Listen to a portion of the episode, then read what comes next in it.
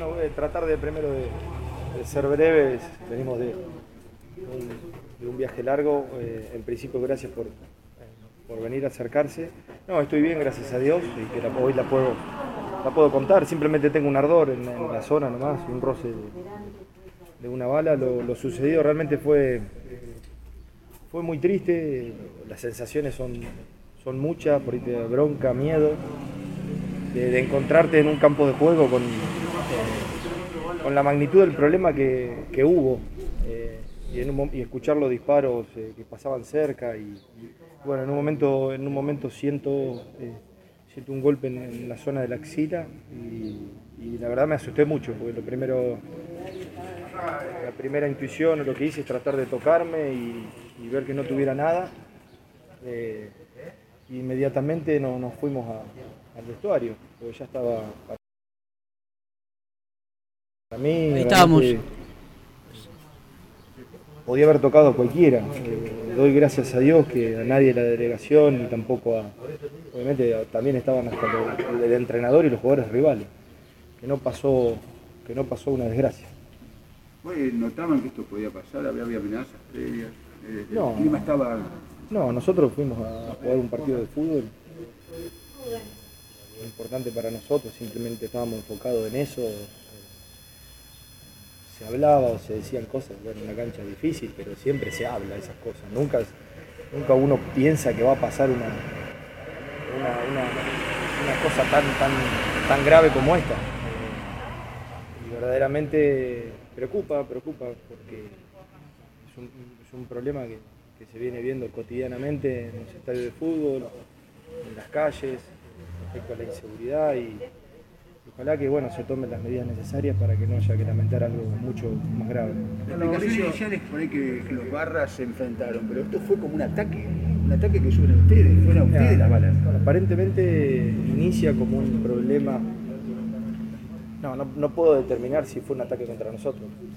sí, sí en un momento las balas venían hacia, hacia ese sector, pero le podía haber tocado a cualquiera, tanto a nuestros rivales como, como nosotros. No, eso no lo puedo determinar, pero se escuchaban las balas, el, el zumbido de las balas, eso, eso lo, lo- un poco lo, lo aterrador.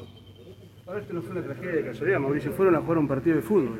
Sí, lastima mucho eso porque uno, porque uno va a trabajar, está, está haciendo lo que realmente les gusta, los jugadores van a, van a jugar un partido de fútbol, vamos a eso te encontrás con un, con un contexto muy complicado eh, que sigue pasando en el fútbol argentino, que es, eh, es lamentable y que, bueno, que, sirva, o sea, no, no esperar a que haya un- alguna persona muerta para, para que haya un cambio realmente, para, para que esto realmente se solucione. Eh, sí, da muchísima tristeza, también agradecer a muchísima gente que se solidariz- solidarizó y, y me escribió y que nos escribió a cada uno de nosotros para ver si estábamos bien. El agradecimiento total a, a muchísima gente que nos escribió. Ma- Mauricio, esta es una situación que imagino no te ha pasado nunca. Recién lo veíamos a, a Canué con lágrimas en los ojos. ¿Qué se te pasó por la cabeza en esos, en esos instantes donde comenzó la balacera? No, en el, en el momento que siento el impacto eh, sentí mucho, eh, mucho terror.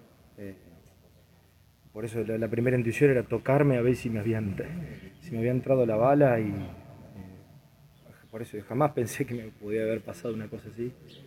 Eh, y bueno, lo importante es que hoy, eh, que hoy lo puedo contar y que, y que bueno,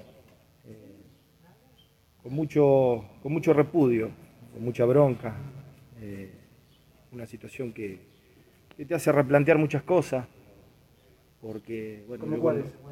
No, te hace replantear muchas cosas, como uno como, eh, como jugador en su momento que fue, había ter- cuando terminé, cuando terminé mi carrera como jugador me replanteé, decimos, no seguir en el fútbol, vinculado al fútbol, eh, no porque no porque a uno no le guste ¿no? el fútbol, sino por, porque está rodeado de estas cosas.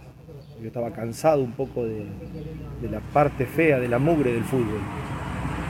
Pero bueno, después pasó el tiempo y, todo me terminó nuevamente vol- volcando al fútbol, elegir la carrera de entrenador y, te replanteás. eh, te replanteas de seguir esta carrera si las cosas no cambian. Eh, pero bueno, nada, ahora estar con la familia, romperse con la familia, que lo, a uno lo, pone fuerte, le da energía. Y, y bueno, nada, y, y esperar que pase el tiempo para que, para que estas cosas se- no se repitan y, no, y, se, y se aclaren por sobre todas las cosas. ¿El médico qué te dijo? No, el, el médico, la gente, eh, yo hice, lo, lo- lo- lo inmediato que se hizo fue, se- llamaron a la ambulancia, la, la- la gente de la ambulancia me atendió muy amablemente, me llevaron al hospital ahí más cercano. Eh, a partir de ahí el, el- el médico, bueno, sí, me notificó que era un roce de bala y después fuimos a hacer la denuncia a la comisaría, eh, también de la zona y, y fuimos también a la parte médica forense, eh, todo el tramiterío legal que hay que hacer, que fue engorroso, que, que llevó tiempo. Eh, La médica forense también de- determinó lo mismo y bueno, simplemente era, tuviste mucha suerte, tuviste mucha suerte y bueno, ya está. Ahora, ahora nada, espero que esto se pueda solucionar a futuro y no le pase a En ninguna la persona. comisaría otro capítulo más, ¿no? Con, con Pedraz también a- al lugar. ¿Pensaron que en algún momento se iba a hacer larga la noche? Se hizo, se hizo tedioso. Eh, Se hizo tedioso, sí, en la comisaría inclusive ce- ahí cercanamente estaban las personas detenidas que, que habían iniciado todo este, todos estos disturbios, esta balacera. Eh, pero bueno, viene, es, es un, es un problema creo que mucho más profundo, que viene arrastrando la, la sociedad y ojalá que lo- se, pueda, se pueda solucionar a futuro. Uno siempre tiene esperanza que las cosas se solucionen. ¿La familia qué te dijo? No, la familia realmente preocupada y nada, lo, lo- lo- lo que hice de forma inmediata es escribirle a ellos y manifestarle que estaba bien.